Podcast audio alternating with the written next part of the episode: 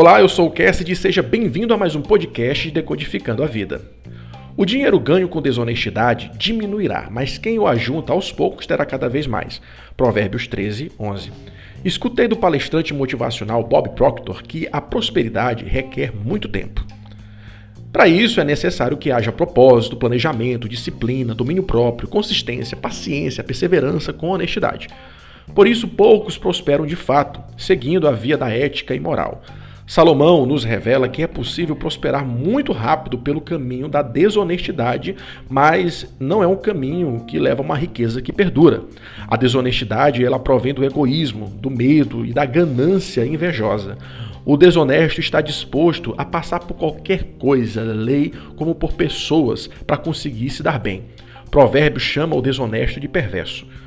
Movido pela ganância, a pessoa ela desenvolve um caráter horrendo e sem alma. A ganância o torna um psicopata que faz tudo para se satisfazer, mesmo que seja por atos imorais e antiéticos. O ganancioso vai perdendo a humanidade, pois tudo que nutrimos na nossa mente e na nossa vida evolui tanto para o bem como para o mal. A sabedoria nos orienta a desenvolvermos virtudes, pois através delas prosperamos em tudo. O verdadeiro próspero é o rico de alma ele pode decidir se vai querer muitos bens ou não. Para ser rico materialmente é necessário trabalho e perseverança. Mais importante que as riquezas materiais são as riquezas espirituais que vamos adquirindo no processo. Os bens jamais poderão, em nossa mente, serem mais importantes do que as virtudes e a sabedoria.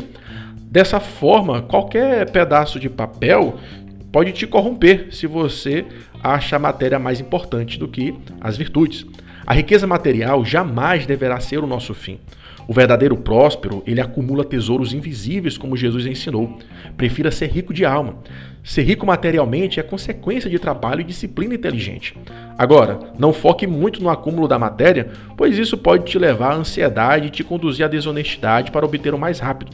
Prefira ser rico em sabedoria. O código aqui é o seguinte: foque nas virtudes e não na matéria. Não só de pão vive o homem, mas de toda palavra que sai da boca de Deus. O contrário também é verdadeiro.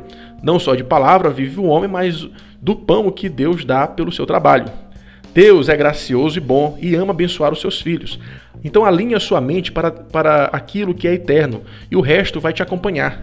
Foque em ser rico em virtudes e ser rico materialmente será uma consequência da sua vontade.